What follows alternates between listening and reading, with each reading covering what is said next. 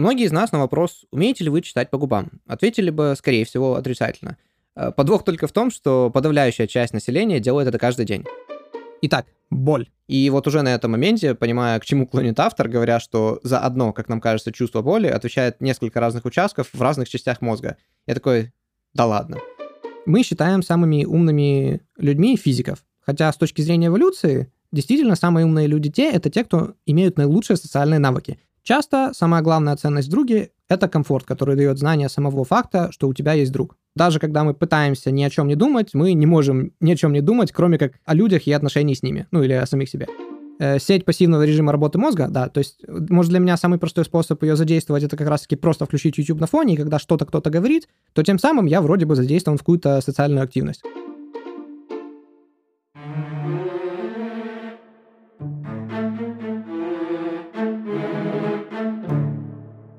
Здравствуйте, дамы и господа, добро пожаловать на подкаст Кафернада, с вами Александр. Сегодня мы поговорим о книге, которая называется «Социальный вид. Почему мы нуждаемся друг в друге». Ее написал Мэтью Либерман.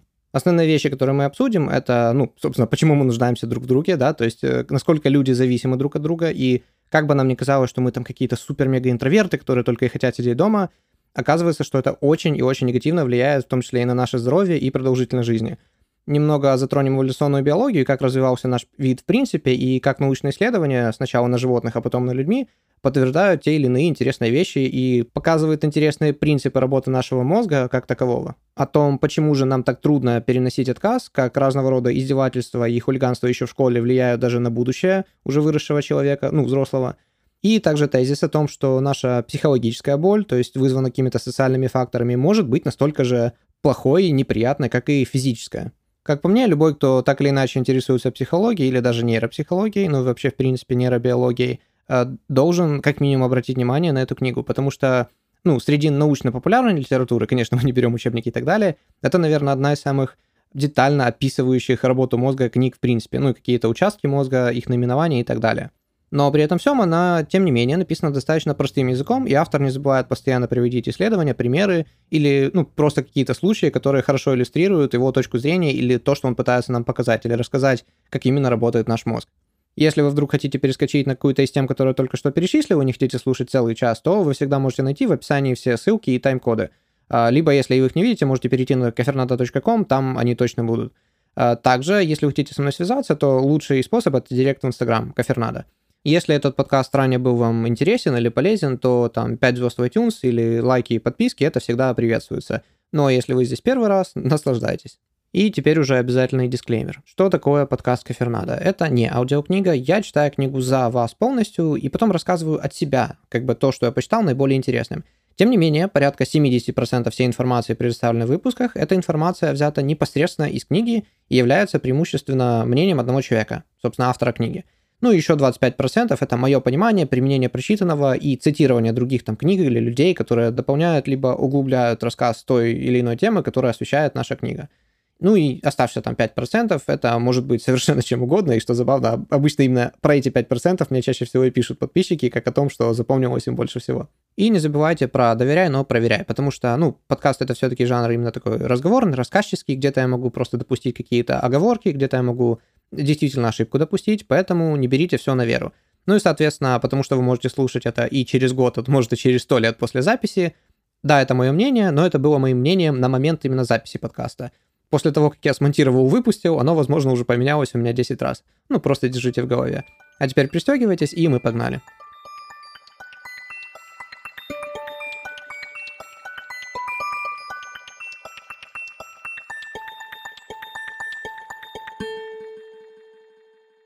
Хотел выпуск сразу начать с отсутствия разницы между физической и психологической болью, но вот только дело в том, что многое в данном тезисе завязано на том, что это результат того, что мы эволюционировали в первую очередь именно как, ну и благодаря тому, что мы социальный вид.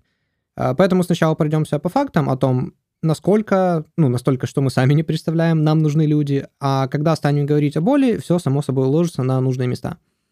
Итак, для начала буквально два слова о том, на чем базируется все то, что мы сейчас знаем о мозге – Автор не забывает напомнить, что хоть сейчас у нас есть разного рода оборудование для сканирования мозга и так далее, самые первые большие прорывы именно в нейропсихологических исследованиях приходились именно на периоды войн.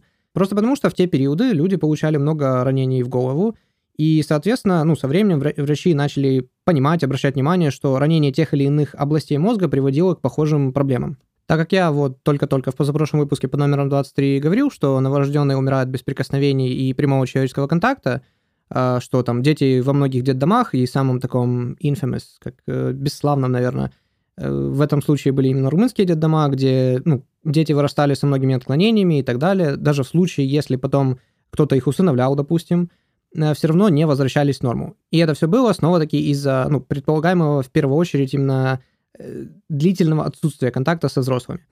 Э, снова-таки не буду тратить ваше время, чтобы повторять, поэтому кто хочет подробно это все переслушать, то, опять же, выпуск номер 23 на 52 минуте 27 секунде я об этом рассказываю. Так вот, возвращаясь к нашей книге и добавляя ко всему этому еще достаточно известное исследование с обезьянами, когда ученые изготавливали две обезьяны, ну, примерно одинаковые по размеру, по форме, очертаниям и так далее. Но была э, одна из них сделана из такого, как сказать, проволочной сетки, а другая была оббита очень таким мягким, приятным на ощупь материалом. И э, в чем суть? Вот эта проволочная обезьяна, будем ее так называть, зато у нее был сосок, из которого вытекало молоко. То есть она могла кормить э, детей. Ну, а вторая, она была мягкая, приятная на ощупь, ну, как бы у нее молока не было, то есть она была бесполезна в этом смысле. Суть эксперимента была в том, чтобы понять, детеныш привязывается к матери из-за процесса кормления, ну и как следствие постоянного условного подкрепления, э, потому что, ну, кормилица как удовлетворяет самую важную жизненную потребность э, ребенка, да, ну, детеныша обезьяны. Либо же есть другие факторы. Проволочной обезьяной в итоге детеныш э, проводил лишь ну, столько времени, сколько требовалось, чтобы насытиться. И почти все остальное время, иногда это по 18 часов в день, детеныш проводил с мягкой, приятной на ощупь тряпичной матерью. Может, звучит и логично, но о, как это потрясло тогдашних бихевиористов, ну и не только их. Ну, потому что, если я ничего не путаю, в тот период вообще бихевиоризме считали, что как вообще все полностью, что делает животное, это лишь результат подкрепления, не более того, ну и каких-то там стимулов. А, как еще один рандомный факт, обезьяны, выросшие в изоляции, не узнают себя в зеркале. В дальнейшем похожую социальную привязанность обнаружили у многих млекопитающих и крыс, морских свинок, крупного рогатого скота, овец, нечеловекообразных приматов, ну и людей. Опираясь на все вышеперечисленные осуждения, автор книги «Социальный вид» Мэтью Либерман – делаю вывод, что, возможно, всем нам так хорошо знакомая пирамида Маслоу имеет неправильную последовательность ступеней, и социальная ступень должна быть самой нижней, наравне, а может быть даже и ниже базовых физиологических потребностей, ну, таких как вода, пища и сон. Потому что, цитирую, «Всем детенышам млекопитающих, от мыши до человека, с момента рождения необходим кто-то, кто станет о них заботиться и удовлетворять их биологические потребности. Пища, вода и укрытие не являются основными для ребенка, так как в первую очередь ему необходимо общение и забота – без социальной поддержки младенцы никогда не станут взрослыми, соответственно, они не смогут себя обеспечивать. Любовь и чувство принадлежности могут показаться удобством, э, приятным, но необходимым. Однако наша тяга к людям сформирована на биологическом уровне, потому что связана с выживанием. Конец цитаты. Ну и автор говорит, что такого рода положение дел подтверждается последними исследованиями в нейробиологии и так называемым пассивным режимом работы мозга, о котором мы еще скажем немного позже. Причем, знаете, забавно, обычно я очень как четко распределяю у себя в голове источники информации, то есть я всегда могу сказать, ну, это говорил такой-то человек, или я это читал в такой-то книге, но вот это про пирамиду Маслоу и про то, что ступени, возможно, перепутаны, я об этом в 23-м выпуске только говорил, я почему-то забыл, что я читал в этой книге «Социальный вид» буквально пару лет назад. Но это так, отступление. Завершает Мэтью Либерман главу э, тем, что, ну, по понятным причинам мы с вами это взрослые люди и можем достаточно долго выживать без удовлетворения социальных потребностей, в отличие от физиологических, да? Но, тем не менее, это очень негативно влияет на продолжительность нашей жизни. Автор говорит, ссылаясь на последний метаанализ, о нем подробнее через минуту, цитирую, «Недостаток общения вреден для здоровья так же, как выкуривание двух пачек сигарет в день».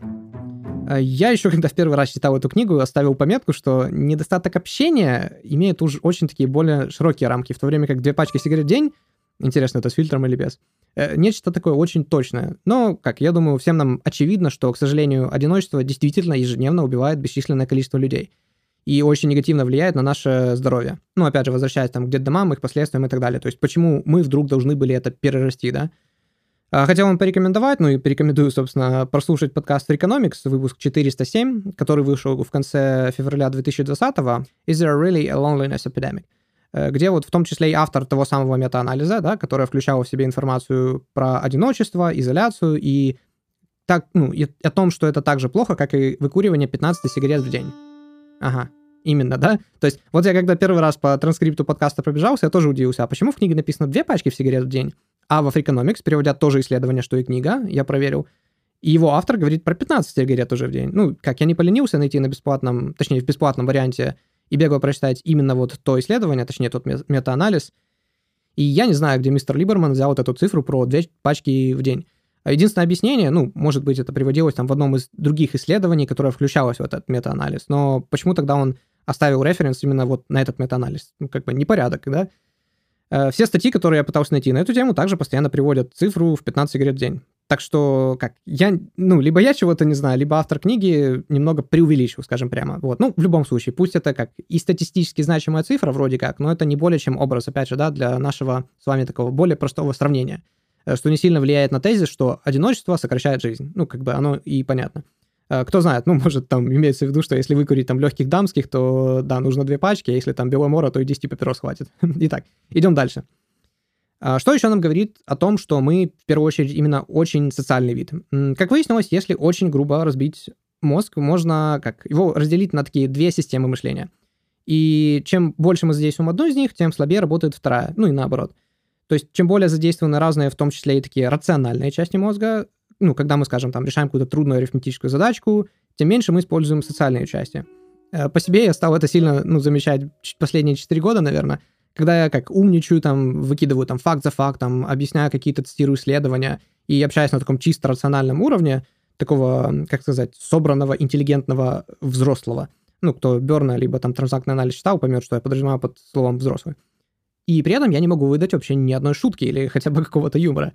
Но как только я начинаю добавлять там больше юмора и в целом более развязанно себя вести, все мои умные мысли, они будто, знаете, выветриваются просто из головы, и на свет появляется уже другая субличность, ну, и я, соответственно, становлюсь таким шутом. И, наверное, вот только в последний год у меня начало получаться их частично синтезировать. Хотя в большинстве случаев все равно вот по-прежнему работает как такой, э, как сказать, не знаю, переключатель в одну из бинарных позиций, да, то есть я либо говорю о каких-то умных вещах, но тогда нет юмора, либо я юморю, постоянно шучу, но при этом нет никаких умных вещей. И это, к примеру, причина, кстати, почему я давно хочу добавить намного больше юмора в подкаст, ну и также самой иронии, которой в выпусках критично не хватает. Но да все как-то никак. Итак, идем дальше. Но если у нас есть э, разные типы мышления, какой из них основной, да, возьмем в кавычки. Изначально ученым трудно было ответить на этот вопрос, потому что, ну, по сути дела, мы просто включаем тот, который нужно, тогда, когда нужно, и все. То есть нужно обсудить какие-то последние сплетни с коллегой, включается социальная сеть. Нужно посчитать, сколько там чаевых оставить, рациональная часть. Ученые, тем не менее, пытались понять, а какая же часть мозга больше работает или, наоборот, отключается в то время, когда мы ничего не делаем. И именно это они и проверяли, когда вот предлагали участникам эксперимента отдохнуть, ну, скажем, там 30 секунд перед началом следующего когнитивного теста. И суть эксперимента была не в когнитивных тестах, а как раз-таки в этом отдыхе. И это все делалось, пока они лежали в PET-сканере. Одному из самых новых и современных методов лучевой диагностики – позитронной эмиссионной томографии. В PET-сканере. Когда мы стараемся ни о чем не думать, либо просто закрываем глаза, включается так называемое социальное опознание. То есть свободные мысли — это всегда мысли про себя, других или наши взаимодействия и отношения с другими. То есть дети не могут сфокусировать глаза первые два дня, но уже у них существует вот эта система, которая отвечает за вот это э, как социальное познание. Э, когда люди делают какие-то задачки по математике, и им дают лишь такие, ну, маленькие передышки, социальная система включается точно так же, как и при больших перерывах. Ну, то есть, более того, сканы показывают, что социальная система включается моментально при любой такой передышке, назовем это так. То есть это почти что рефлекс. И так как ее включает, по сути дела, наша базовая форма мышления, она так и называется. Сеть пассивного режима работы мозга. Ну и в английском просто the default network. Э, так что даже когда мы пытаемся ни о чем не думать, мы не можем ни о чем не думать, кроме как э, о людях и отношении с ними, ну или о самих себе. Э, говоря о том, что базовый вот такой рефлекторный режим — это социальный режим, мне вспоминается интересная мысль, которую озвучил Юваль Ной Харари в книге «Сапиенс». Когда-нибудь я научусь произносить его имя правильно. Мысль, что, возможно, наш язык в действительности появился в первую очередь лишь для того, чтобы мы могли эффективно сплетничать. Потому что сидит ли там в кустах лев, это, конечно, важная информация. Но намного важнее быть в курсе, особенно когда мы, ну, в общине, где все друг друга знают, ну, в курсе того, кто вообще из их группы кого ненавидит, кто с кем спит, кто честный, а кто там врет и изменяет. Э, все приматы также очень заинтересованы в такого рода социальной информации, но у них просто нет эффективной формы общения для этого. Автор Sapiens продолжает, что пусть это и может звучать как такая, как шутка, но многие исследования действительно подтверждают эту теорию. Как факт того, что, возможно, мы научились говорить именно с этой целью сплетен, э, как и то, что когда социальная группа приматов разрастается, ну, в количестве особей, возможность говорить за спиной друг друга — это практически необходимый фактор, который дает возможность кооперации ну, большого количества людей. Потому что самое главное, чего это избавляет, это от необходимости знать вообще все обо всех и постоянно лично. А так, если кто-то там был, ну, редиской, нехорошим человеком, слухи о нем очень быстро распространились бы даже в достаточно большой общине, благодаря таким сплетням.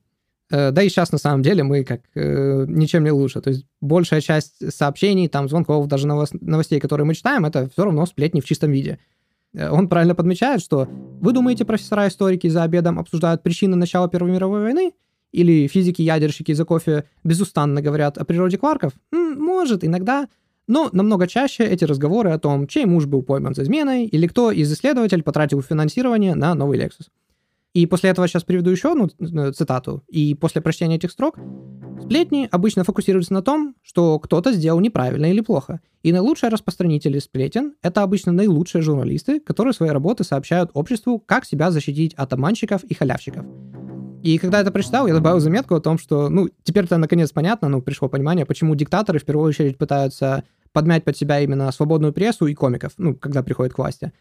Ну, естественно, еще я понял, почему со словами там, да как вы задолбали меня со своей YouTube-драмой. Я провожу уже второй час за тем, что я продолжаю смотреть, собственно, вот эту YouTube-драму. Ну, или там всем, как известный Дом-2, да, который все ненавидят, но все смотрели в свое время. Ну, кроме меня, конечно. Вернемся к нашей книге «Социальный вид». Э, только люди умеют играть в шахматы. Но никто не скажет, что наш мозг эволюционировал для этой задачи, чтобы уметь хорошо играть в шахматы. Это как операционная система, а мы уже сами, получается, в зависимости от нужд ставим, ну, тот или иной софт программы, вот, для нужного, как, environment, среды. Мы можем судить о важности по универсальности. То есть, грубо говоря, баскетбол может играть любой, но играют немногие. Но при этом прямо ходят все, разговаривают тоже все. И что интересно, также все умеют делать простые расчеты в уме, ну, то есть делать какие-то такие простые арифметические задачки. Кстати, в английском часто используется выражение back of the envelope calculation, ну или же back of the napkin. Друзья в таком случае также универсальны, при том, что у животных встречаются крайне редко. То есть у животных редко встречаются друзья.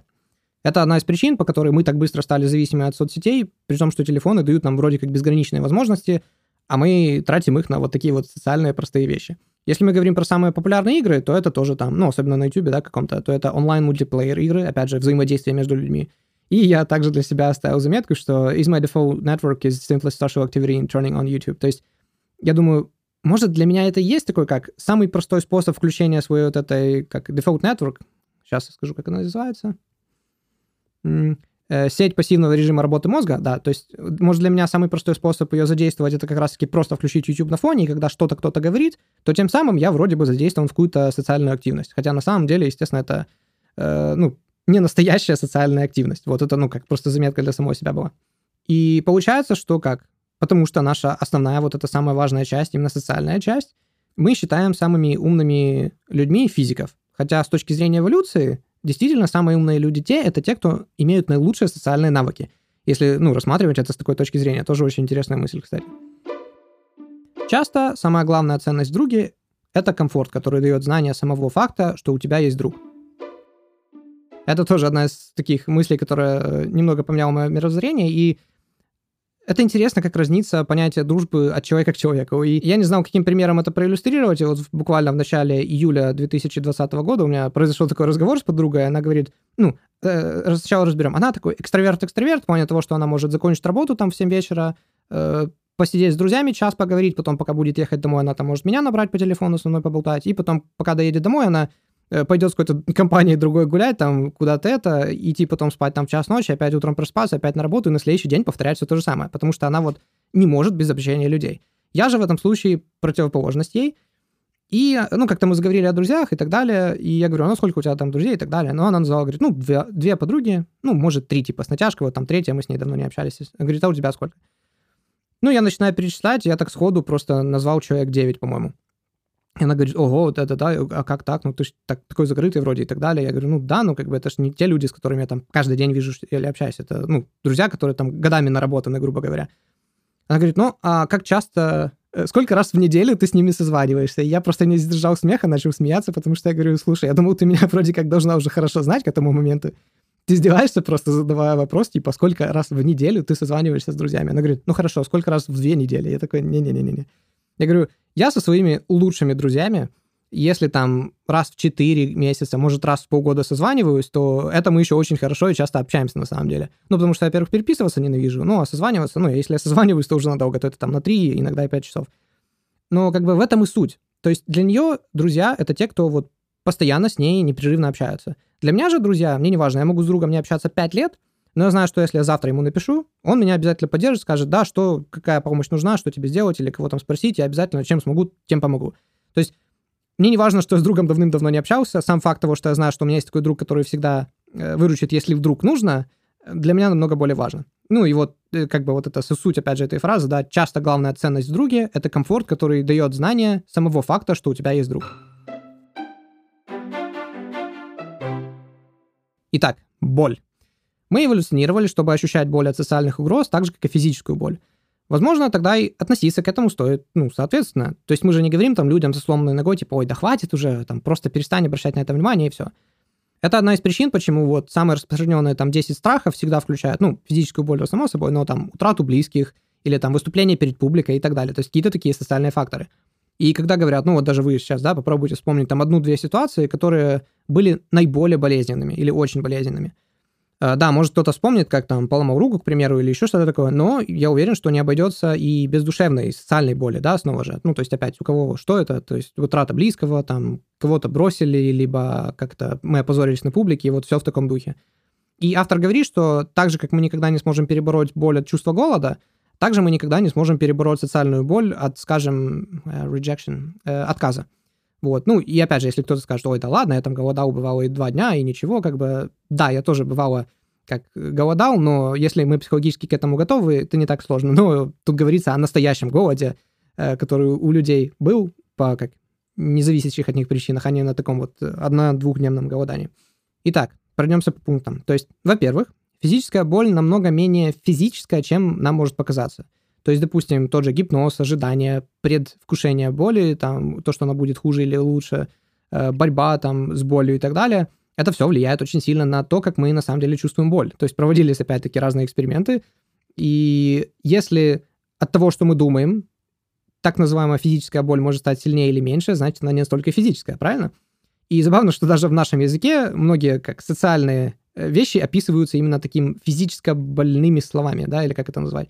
То есть там разбило сердце, э, ранило мои чувства, сделал мне больно. Это был удар под дых. Да, то есть все это вещи, как это все передает чувство социальной боли, но при этом э, то, что описывается именно физической болью. И самое интересное, что как в английском, так и в русском вот эти словесные конструкции практически идентичны. То есть she broke my heart, he hurt my feelings, was like being punched in the gut.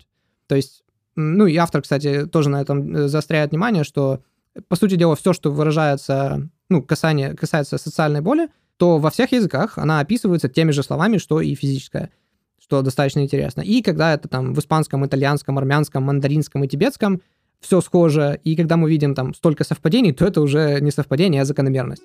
Ну и хотя тут, наверное, как переводчику стоило бы это от себя добавлю, перевести просто на китайском, а не мандаринском, потому что, ну, давайте будем честны, если там англоязычные наши друзья еще могут сказать, типа, do you speak Mandarin, то в русском я как-то не, никогда не слышу, чтобы кто-то такое спрашивал. Ну, разве что-то могут спросить, а ты говоришь на китайском? Э, нет, точнее как, могут спросить, ты говоришь на китайском, да, а ты говоришь на путунхуа или кантонском, э, что, по сути, оба китайских, но два, по сути, очень разных языка. Я просто как-то очень, как, от нечего делать, просто прослушал пару уроков кантонского, ну, по кантонскому языку, или как даже не знаю, как правильно сказать, и видно, конечно, что иногда корни одни и те же, и где-то просто там идет подмена звуков одних на другие, и все. Но в основном, по большей степени, все-таки вообще не чувствуешь схожести в этих двух э, диалектах, так называемых, да, то есть китайский и мандаринский, китайский кантонский. Ну и вот, например, там, да, я, я прим... пару примеров вот так один за одним приведу, чтобы вы слушали, слышали разницу в этих языках, ну или диалектах, точнее, да. То есть я не очень хорошо разговариваю, ну там, на каком-то языке, да, то есть это «我说的不好，我工作更好». Э, что-то хочешь выпить? Или хочешь что-нибудь выпить, да? Э, не я? Не То есть даже если вы не слышите разницу в словах, думаю, просто по тональности можно заметить, ну, огромную разницу. Не буду утверждать, но мне кажется, что даже там французский и итальянский намного более похожи друг на друга, чем э, вот эти, ну, вот этот китайский путунхуа, общепринятое наречие на территории КНР, да, и китайский кантонский вот этот диалект, ну, или его еще назвать язык юэ, на котором говорят в Гонконге и Макао только. Ну, не, не только, конечно, говорят много где, но как это основные такие. Потому что, ну, в принципе, на нем говорят и на юге Китая, там в том же Гуандong, да. Не зря же он называется еще и Гуандонгхуа. Ну, хуа вообще это переводится как слово, поэтому часто название диалектов это просто местоположение плюс хуа. То есть какое-то название города там или э, провинции или еще что-то плюс хуа. Это значит, это диалект такой-то области. И это получается как название там диалекта. Вот, я просто к тому, что забавно, что часто то, что называют разными диалектами, не, не про китайские вообще, бывают намного более разными, чем два языка в двух разных странах. И говоря о разных странах, самое смешное, что первую часть подкаста я начал записывать еще в Пекине, а эту записываю, будучи уже в Киеве. Ну, посмотрим, если так продолжится, может, третью часть продолжу записывать еще откуда-то. Животные, конечно, не имеют понятия языков, как мы с вами, но у них есть и другие способы передачи информации – один из них это, вот беру в кавычки это название, специальный вокализатор дистресс-сепарации у млекопитающих. Это очень определенный такой характерный крик-плач, который издают как щенки, крысы, обезьяны, ну, так и, собственно, младенцы с самого рождения. Опять же, млекопитающие. Он, в первую очередь, является способом обратить на себя внимание и призвать опекуна, обычно мать, э, ну, к себе в случае разлуки. Чем дольше идет период разлуки, тем сильнее повышается уровень кортизола, гормона стресса. И, кстати, у тех, кто потерял родителей еще в раннем возрасте, даже спустя 10 лет сохраняется повышенный уровень кортизола. Далее морфин. Морфин является природным болеутоляющим. Это один из многих видов опиатов, который имеет такую функцию. И если вводить его извне, он быстро вызывает привыкание, и, как следствие, отказ от него вызывает синдром отмены, ну, уломку, другими словами. И так как он и другие опиаты быстро вызывают привыкание, можно сказать, что сепарация, ну, когда детеныши и мать разлучают, это, по сути дела, тот же вид страдания, который вызывает отказ от приема наркотиков. Более интересный факт, когда щенкам в изоляции давали морфин в дозах ниже седативного, он практически полностью убирал их скуление, тот самый вот вокализатор дистресс сепарации, э, который вызывал у них разлука. А когда их снова воссоединяли с матерями, резко повышалась, естественно, выработка эндорфинов, которые тоже ну, по своим действиям очень-очень схожи с действием опиатов.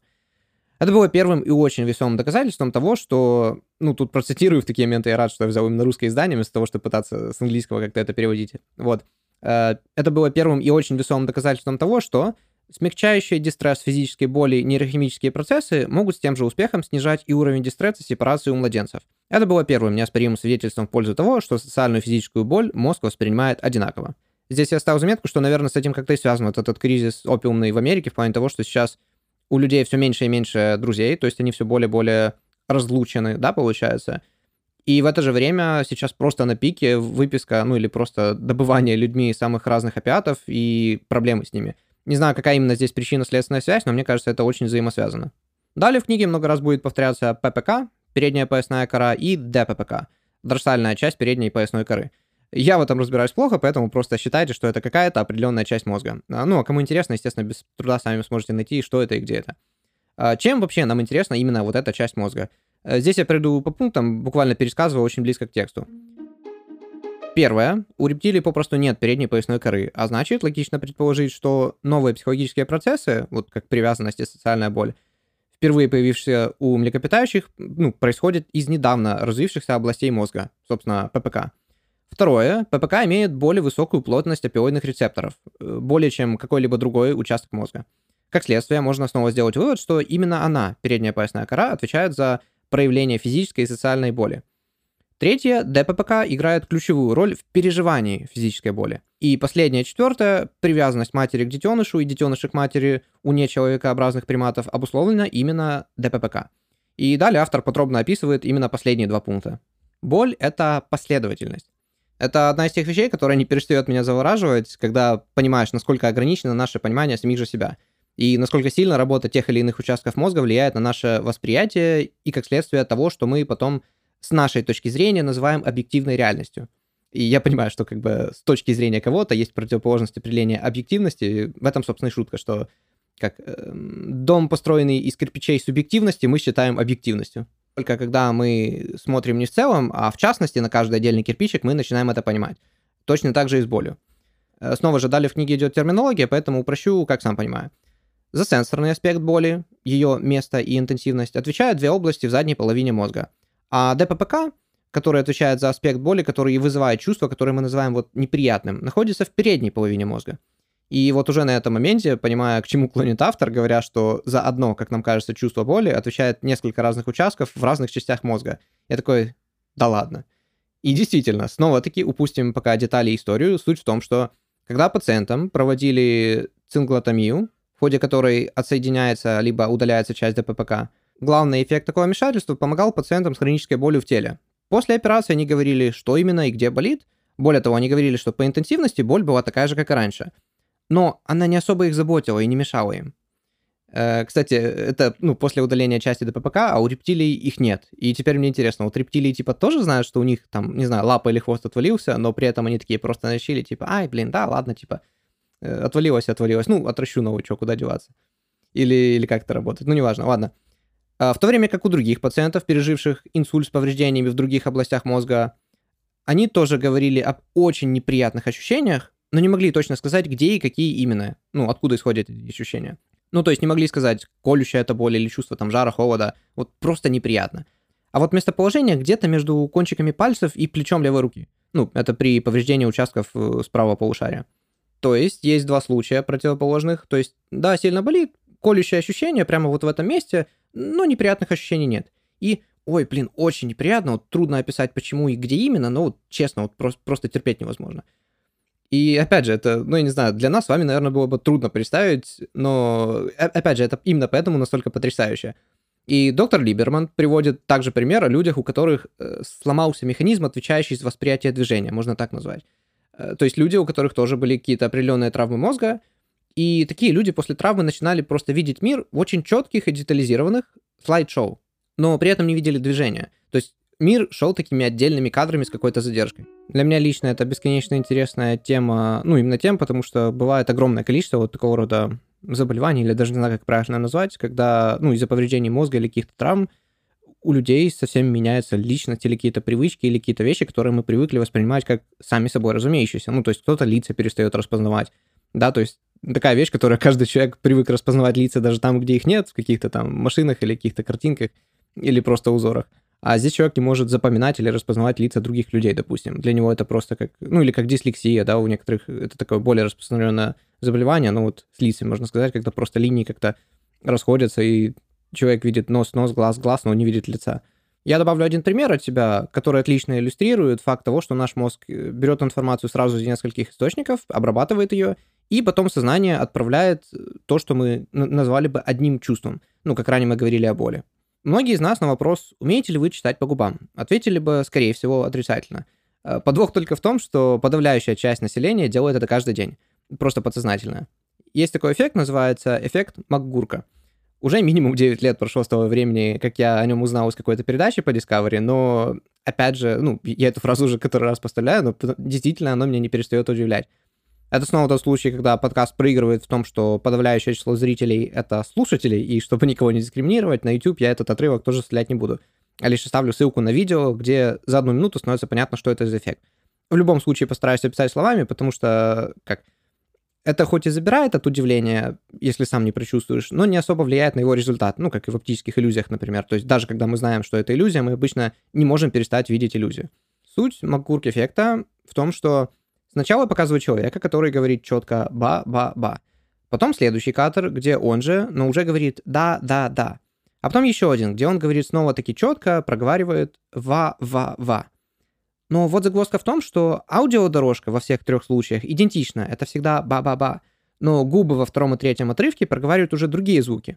По причине того, что мы даже не зная об этом, всегда подсознательно читаем по губам, кажется иначе, потому что мозг получает конфликтующую информацию. Даже когда отматываешь смотришь на губы и слышишь «ва-ва-ва», как только закрываешь глаза, сразу же появляется отчетливое «ба-ба-ба». Хотя, опять-таки, звук всегда играл один и тот же, просто наши глаза заставили нас слышать по-другому. И, кстати, это работает в обратную сторону, если я, допустим, перед сном, ну, бывает такое, надеваю беруши, но забыл там набрать воды или еще что-то. Хоть мне казалось, что слух почти не участвует в том, чтобы пройтись по комнате и набрать воды, даже когда берешь чашку, открываешь дверь и имея отсутствие слуха, ощущение очень странное. Ну, просто приходится как намного осторожнее передвигаться и себя вести. И в этот момент я просто понял, насколько на самом деле я полагаюсь на слух, хотя об этом дальше даже раньше не думал. Ну, действительно, когда просто включаешь слух и ходишь по квартире, намного сложнее все делать, даже просто взять кружку, открыть дверь. Кстати, как ни странно, результат может варьироваться в зависимости от того, какой у человека родной язык, культура и вообще как, как строился мозг на протяжении его жизни с детства, скажем так. И объяснение вот этого ба-дава на самом деле достаточно простое. Э, я даже немного больше расскажу, ведь это такое наше чисто человеческое и имеет достаточно прямое отношение к теме книги. Как и с болью, нам кажется, что слышать — это нечто единое, с четкими границами, в то время как мозг, будучи таким узником нашей темной черепной коробки, постоянно собирает информацию из всех доступных ему источников, э, сравнивает ее, компилирует привычные нам чувства и перцепции. И для того, чтобы делать как можно меньше ошибок, нам нужны системы. Системы, которые будут сводить вероятность, ну, этих, собственно, ошибок к минимуму. К минимуму. Э, мне на ум сразу приходит слово redundancy в инженерии. Я полагаю, это переводится как резервирование, наверное. Ну, есть самое известное, связанное с ним понятие, это 6 сигм. Но об этом явно не в этом выпуске. Суть просто в двух словах в том, что вот 6 э, сигм — это когда брак конечного продукта должен быть не более чем 3,4, э, ну, пусть будет там 3,5 единицы на миллион. То есть забавно, что, кстати, и про 6 сигм я знал еще с 2014 года, и о том, что такое стандартное отклонение тоже — но только в момент, когда я писал сценарий для этого выпуска и перечитывал про 6 сигм, у меня сложились пазлы, и я узнал, что, оказывается, сигма в данном случае это означает стандартное отклонение. Но это так, отклонение от темы. Итак, пример. Отфотошопленные фотографии. Это самый простой пример. Э, чего и как, сейчас объясню. Большинство из нас с легкостью распознает, что кому-то приклеили чужое лицо. На вопрос «почему?» ответа мы, скорее всего, дать не сможем, а просто скажем, что ну вот выглядит как-то странно, непонятно. А человек, который, допустим, в художке там проучился, ну или в любой другой там связанной с компьютерной или какой-то там графикой дизайном э, школе, там, не знаю, 10 лет, может, да, конечно, сразу ответить, что, а, ну, конечно, вот тут там, не знаю, свет, во-первых, падает с другой стороны, там, а на лице с другой или там с двух разных источников, и тень слишком темная получается, а оно перенасыщено и слишком контрастно для общей цветовой палитры, и там теплота не сходится, перспектива неправильная, там пропорции туда-сюда, текстура, шум размытия разные на кожных покровах. В общем, люди, которые знают, в этом разбираются, которые сам, сами это все делают, ну, профессионалы, по крайней мере, они быстро нам ответят. Но мы, не имея всех этих знаний, каким-то образом все равно легко, так же запросто, как и люди, вот, рисующие, определяем, что фотография была отредактирована. То же самое, кстати, касается и анимационных фильмов, где не соблюдается там инерция, к примеру. Э, вообще, я недавно делал, кстати, это в своем инстаграм, но хочу и здесь. Я очень рекомендую YouTube-канал, который называется Corridor Crew и их э, React Series, где они, ну, в данном случае называется VFX Artists React to CGI, э, где они просто рассказывают о том, что, к примеру, там вот у Таноса из Мстителей можно заметить, что кожные поры, во-первых, у него есть вообще на коже поры, да, они растягиваются вместе с изменением его мимики. Также у него есть небольшие такие полупрозрачные преломляющие свет волоски на месте, где э, должна расти борода и усы.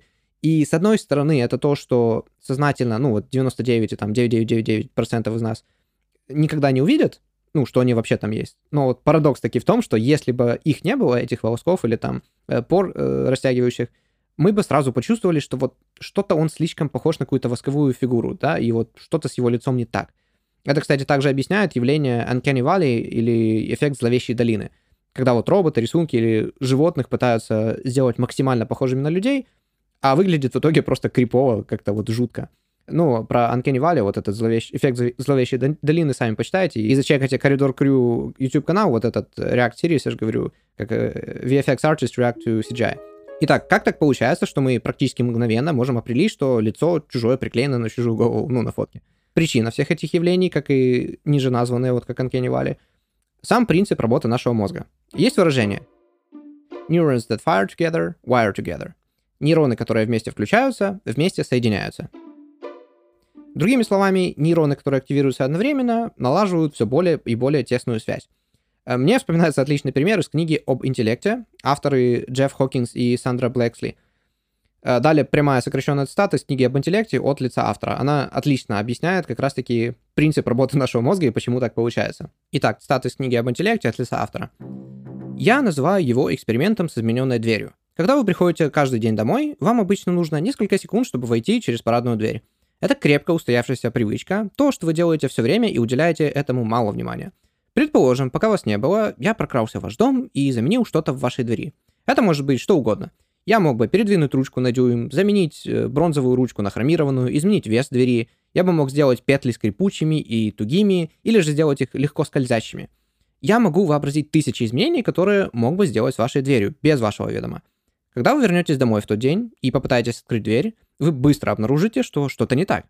Может пройти несколько секунд, пока вы поймете, что именно не так. Но сам факт изменения вы заметите очень быстро. Когда ваша рука потянется к дверной ручке, вы обнаружите, что что-то не на своем месте, что-то кажется странным. Если вес двери изменился, вы толкнете ее с неправильным усилием и будете удивлены. Суть в том, что вы заметите любое из тысячи изменений за очень короткий промежуток времени.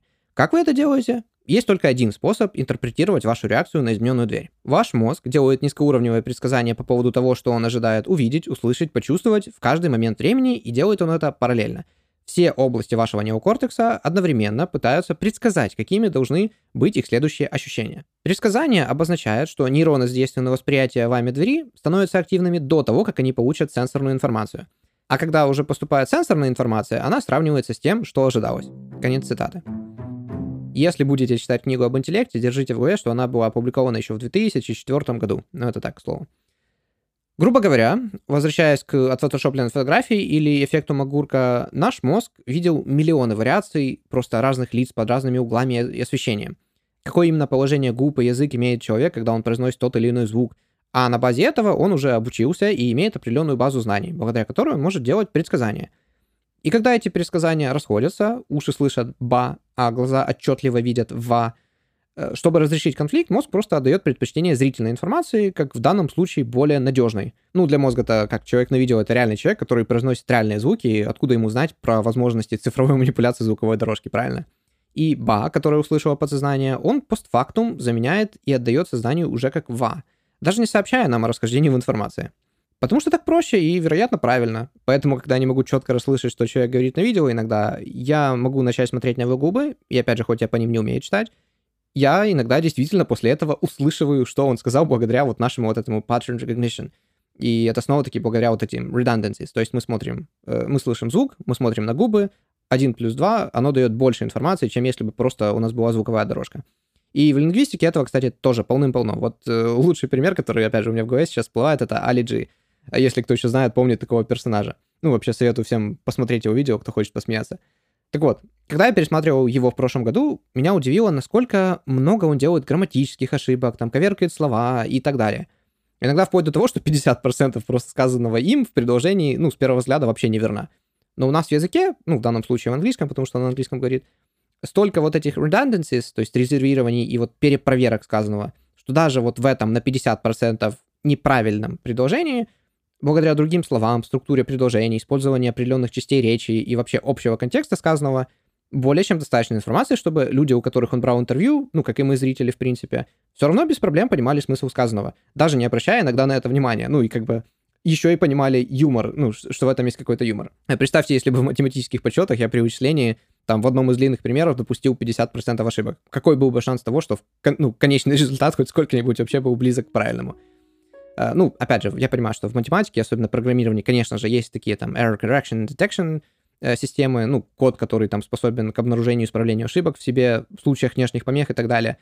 Э, я просто про какие-то такие простые вещи. Ну и, кстати, кому интересно, опять же, есть хороший компьютер, компьютер файл, где там парень, точнее, как это уже такой мужчина в возрасте, рассказывает про то, как математики используют тессеракт, либо гиперкубы в, еще в пятом и более измерениях, ну там четвертое, пятое измерение, как раз-таки с целью избежания ошибок в случае изменения э, бит информации из-за шума или там какой-то, как сказать, помех извне. Там также про код Хемминга немного рассказывают. Ну, в общем, кому интересно, в принципе, программирование, компьютер файл, отличный канал. Ну, еще пару таких быстрых фактов про ДППК. То есть, как я уже говорил, у рептилий его нет вообще. И причем автор добавляет, что, наверное, хорошо, что рептилии не мы, иначе ребенка тут же бы съели либо его же мать или другие рептилии, как только услышали бы его. А у человека все происходит наоборот. Благодаря нашим крикам мать в первую очередь ну, подбегает и начинает о нас заботиться, либо кто-то другой начинает о нас заботиться. Э, также после удаления ДППК у животных, допустим, у обезьян, крик вот этот пропадает. А его стимуляция, наоборот, невольно вызывает его. Ну, и причем, опять, это именно крик, который они воспроизводят, когда находятся в социальной изоляции, а не какой другой. Для других криков или плача, там, скуления и так далее, таких там предупреждений об опасности или еще что-то, есть другие части мозга, ну, и стимуляция которых его вызывает. А вот именно стимуляция ДППК или его удаление либо включает, либо наоборот убирает полностью вот этот э, крик социальной изоляции у обезьян. Получается, что новорожденный с повреждениями ДППК может умереть, потому что он не издает звуков, когда ему нужно внимание матери. В то время как мать с поврежденным ДППК не будет воспринимать крики ребенка как призыв о помощи вообще и просто может его игнорировать. Э, тут вспоминается начальная сцена из парфюмера. Эксперименты на крысах это также подтверждают. Если вот совсем коротко, то э, те ну, крысы, которым повреждали вот эту поясную кору, после первых же двух дней у них выживало всего-навсего 20% младенцев, по сравнению с почти всеми выжившими после целой недели у контрольной группы. Была еще другая, третья группа, у которой тоже были повреждены другие части мозга, ну, кроме поясной коры, и у них выживаемость младенцев, как ни странно, была почти такой же хорошая, как и у контрольной группы. То есть просто вот это ДППК, оно очень, ну, как драматично влияет на выживаемость младенцев. Тут, когда в 2018 году я читал этот рывок, я оставил даже заметку, что вот интересно, наносит ли алкоголь вред этой части мозга? Ну, видимо, у меня в голове тогда была картина, знаете, когда там мать алкоголичка полностью игнорирует там, либо же злится на плачущего ребенка, и, возможно, даже его там где-то прячет или закрывает. Ну, по крайней мере, наличие такого стереотипа у меня в голове и ранее прочитанное наталкивает на мысль, что это ну, вполне вероятно. Look, it is entirely possible. И уже будем потихоньку закругляться, поэтому под конец выпуска я расскажу еще про пару буквально интересных экспериментов, и на этом закончим. Э, компьютер может без проблем сделать человеку больно. Э, сначала, э, как, как это вообще производилось? Людей ложили опять-таки в fMRI машину, говорили, что они играют в онлайн с другими людьми, которые также лежат в других fMRI машинах, да, точнее сканерах. И им предлагали игру в мяч. Ну, просто бросать друг другу мяч, перебрасывать между тремя людьми, и все. Но дело в том, что, как, естественно, как и во всех экспериментах так всегда, всегда бывает, это была никакая не онлайн-игра, это просто была препрограммированная программа. И дело было в том, что сначала оно перебрасывалось между всеми тремя, тремя игроками, но потом э, в какой-то момент программа переставала бросать э, мяч человеку, который лежит сейчас в сканере. И дело в том, что, ну, то есть он, получается, чувствовал себя каким-то таким отбросом. Ну и потом, когда эксперимент заканчивался, э, ученые делали вид, что вообще ничего об этом не знают, и не спрашивали, ну, как у вас вообще ощущения, что вы вообще думаете и так далее. И на удивление, многие из испытуемых резко начинали говорить о том, что случилось, и они были прям вот как-то кто-то раздражен, кто-то печален. И что на самом деле странно для того времени, потому что это была редкость, чтобы кого-то какие-то вот тесты в fMRI э, вообще вызывали личные переживания. Но это еще не самое интересное. Потом, когда проводились повторно похожего рода эксперименты, людям заранее говорили, их предупреждали, что да, это просто компьютерная программа, она запрограммирована, что в какой-то момент она перестанет бросать вам мяч, это не имеет никакого к вам отношения, э, как это просто, ну, программа и все. Но даже после этого, когда люди опять же играли в эту игру, и в какой-то момент игра переставала бросать и с ними типа перебрасываться мячом, а только с другими компьютерными игроками, человек все так же, ну, в тех же областях мозга, отвечающих за социальную боль, они чувствовали себя очень некомфортно, и им было просто неприятно. Это опять снова-таки показывает, что, к сожалению, вот rejection или просто вот такой отказ и социальные вот такие, как сказать, изгнания, люди очень-очень плохо переживают и, возможно, ну, не смогут от них никак отказаться, потому что это наша природа. Потом этим же ученым стало интересно, хорошо, а как препараты, которые, ну, если они так тесно связаны, вот эти области мозга, за, которые отвечают за физическую и психологическую, ну, такую социальную боль, э, как на них будут влиять более утоляющие? И людям просто начали давать опросник, который они должны заполнять каждый день, как они там чувствуют ту или иную боль и так далее. Одной группе давали плацебо, другой давали настоящие более утоляющие. И дело в том, что уже на девятый день, по данным, которые сами люди в опросниках у себя писали, люди, которые принимали настоящие более утоляющие, чувствовали намного меньше социальной боли, чем группа плацебо. А к 21 дню этого эксперимента – между группами вот, это, как, вот этот разрыв продолжал только больше и больше увеличиваться. То есть те, кто принимали более утоляющие, они практически не чувствовали социальной боли, в то время как группа плацебо э, чувствовала все так же всю социальную боль от всех тех, как сказать, проблем, которые они имели в своей жизни. Ну и, конечно же, должен сказать, что это не призыв бороться с болью утраты или еще чего-то подобного препаратами. Я вообще отношусь к числу тех людей, которые как очень сильно не доверяют мотивам как многих там фармацевтических компаний, врачей и так далее. Э, очень важно понимать, что если у вас нет никаких патологий, то и боль, и стресс, и да, большинство вообще наших проблем со здоровьем — это либо сигналы о том, что что-то не так, либо адаптации, к сожалению, просто часто негативные, которые вызваны именно нашим стилем жизни. То есть это не то, от чего нужно избавиться, чтобы больше не мешало, а наоборот, то, на что нужно очень сильно обратить внимание и поскорее узнать причину. Также автор говорит о том, что мы не должны слишком прям конкретно это все воспринимать, потому что количество опиоидных рецепторов тоже очень сильно варьируется от человека к человеку. И получается, что просто в зависимости от генов, причем э, автор очень конкретно там описывает, какие именно гены, в каких э, комплектациях, или как это правильно назвать, э, как влияют вообще на человека и то, как он воспринимает вот эту либо социальную, либо физическую боль. То есть в первую очередь это зависит от того, сколько есть опиоидных рецепторов у нас в определенных участках мозга. И, грубо говоря, одному человеку нужно буквально немного морфина, и он уже спокойно справится с болью, другому нужно огромное количество, просто чтобы ее как-то немного утихомирить. И поэтому, ну, соответственно, какие-то социальные как э, проблемы, где кому-то просто там сказали нет, или кого-то там хулиганы постоянно достают, кто-то будет спокойно с этим справляться, э, кто-то будет справляться с этим очень-очень сложно. Ну и опять же, соответственно, из-за количества рецепторов разные препараты на человека тоже будут влиять по-разному. Ну и иногда мы не должны забывать, что как э, адаптация, опять же, возвращаясь к ним, их может стать меньше просто потому, как организм адаптируется к приему препарата. Поэтому многие люди мож, могут на что-то подсесть и потом с этого уже не слезть. Кстати, вот буквально на днях в конце июля вышло видео на канале iDubbbz, это такой документальный фильм небольшой, снова таки The Ice Cream Man называется. И там человек действительно, ну, у него явно что-то, он на каком-то спектре, не буду говорить на каком, но что-то у него вот с психикой не так в плане понимания людей, просто по вопросам, какие он задает людям, как он общается с людьми и так далее. Но он практически не чувствует вот этого отказа. То есть даже iDubbbz, кто вообще смотрел его когда-либо, знает, насколько этот человек как, параллельно относится к любым вещам, то есть ему вообще все по боку. Но даже он не смог выдержать то количество отказов, которое человек, э, вот этот Ice Cream Man, получал просто вот на публике. Он просто подходил, вот этот человек, и спрашивал тех, о, а как вам то, как вам это, а можете помочь с этим, или с тем, или с тем. Его отшивали просто один за одним, одним за одним на протяжении нескольких часов. Сам Айдапс, он подошел, ему отказали три раза, ему просто стыдно стало, он не смог это больше переживать, и все. То есть, опять же, показывается вот на конкретном примере, что некоторые люди, они могут получить там 100 вообще отказов за один день и, в принципе, не воспринимать это как какую-то вот социальную такую проблему, или что это как по отношению к ним их люди не любят или еще что-то такое. То есть, опять же, насколько гены на это влияют. И автор также, кстати, ну, возвращаясь к хулиганам, посвящает этому ну, небольшую часть главы, ну, хотя достаточно такую емкую. И он говорит, что когда, как в буллинге, я опять же не знаю, как глагол правильно склонить, когда над людьми издеваются, самое страшное не то, что кто-то их там бьет или что-то говорит, а говорит самое страшное то, что никто другой ничто, ну, ничего не говорит. То есть если все остальные просто сидят или стоят и смотрят, или не обращают внимания, значит, они согласны с хулиганом. Значит, это не только один вот этот хулиган против меня, значит, все эти люди против меня. И, соответственно, они чувствуют себя полностью отвергнутыми. Отвергнутыми. Вот, наконец-то, в конце подкаста я вспомнил слово rejection, как оно должно переводиться. А, а, быть отверженным. Э, отлично, ладно. Вот, э, люди, над которыми издеваются, они чувствуют себя отвергнутыми, потому что они чувствуют, что все согласны с хулиганом. И более того, люди даже спустя годы э, в 7 раз менее счастливые и чаще бывают в депрессиях, над которыми издевались в школе, чем контрольная группа. Ну, опять же, те, кого, над кем не издевались в школе.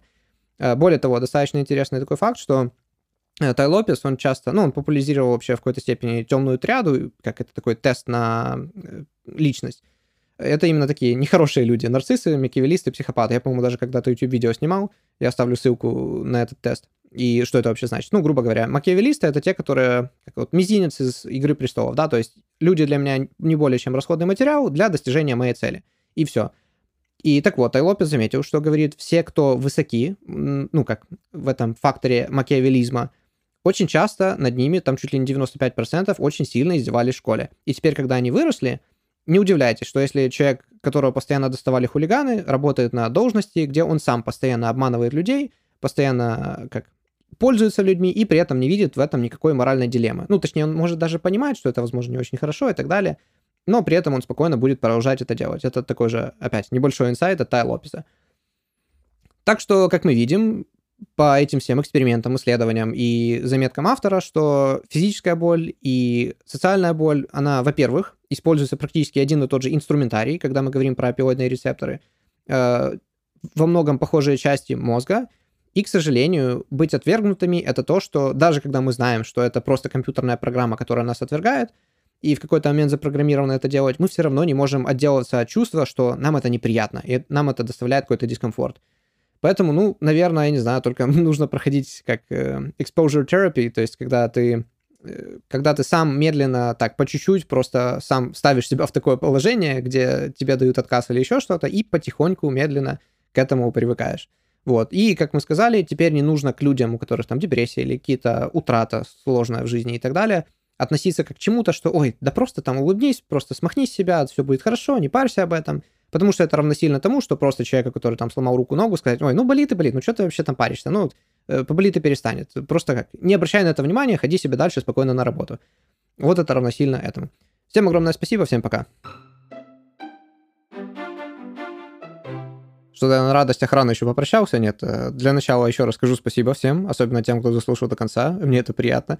А, второе, Э, следующий выпуск будет также про книгу «Социальный вид», часть вторая. Мы поговорим о том, что такое вообще альтруизм, существует ли альтруизм в принципе, или это, тем не менее, такой своего рода скрытый эгоизм. Там все не так очевидно, как кажется. Также является ли эгоизм на самом деле самым полезным, что может быть для общества. Э, мы поговорим о статусе как таковом, как он присваивается людям и как мы оцениваем друг друга. Один небольшой трюк, который, ну, лично мне помог запоминать все прочитанное, там, я не знаю, раз в 5, если не в 10 лучше – о том, почему мотивация сама по себе бесполезна, потому что она не приводит к самому главному, это к активному действию. Но при этом такая, чем выше у нас рациональность, когда человек это такой компьютер, который просто высчитывает все без эмоций, это также не приводит к активному действию. Более того, человеку практически невозможно сделать выбор, если у него нет эмоций. То есть то, чего мы хотим, то есть стать максимально рациональным без эмоций, это худшее, что может с нами произойти. Обо всем этом и многих других вещах мы поговорим в следующем выпуске. Всем спасибо. Как я всегда говорю, если хотите меня о чем-то спросить, чем-то поправить, лучший способ это директ в Инстаграм, кафернадо. Иногда могу отвечать очень долго, но всегда всем отвечаю. Всем спасибо и до новых встреч.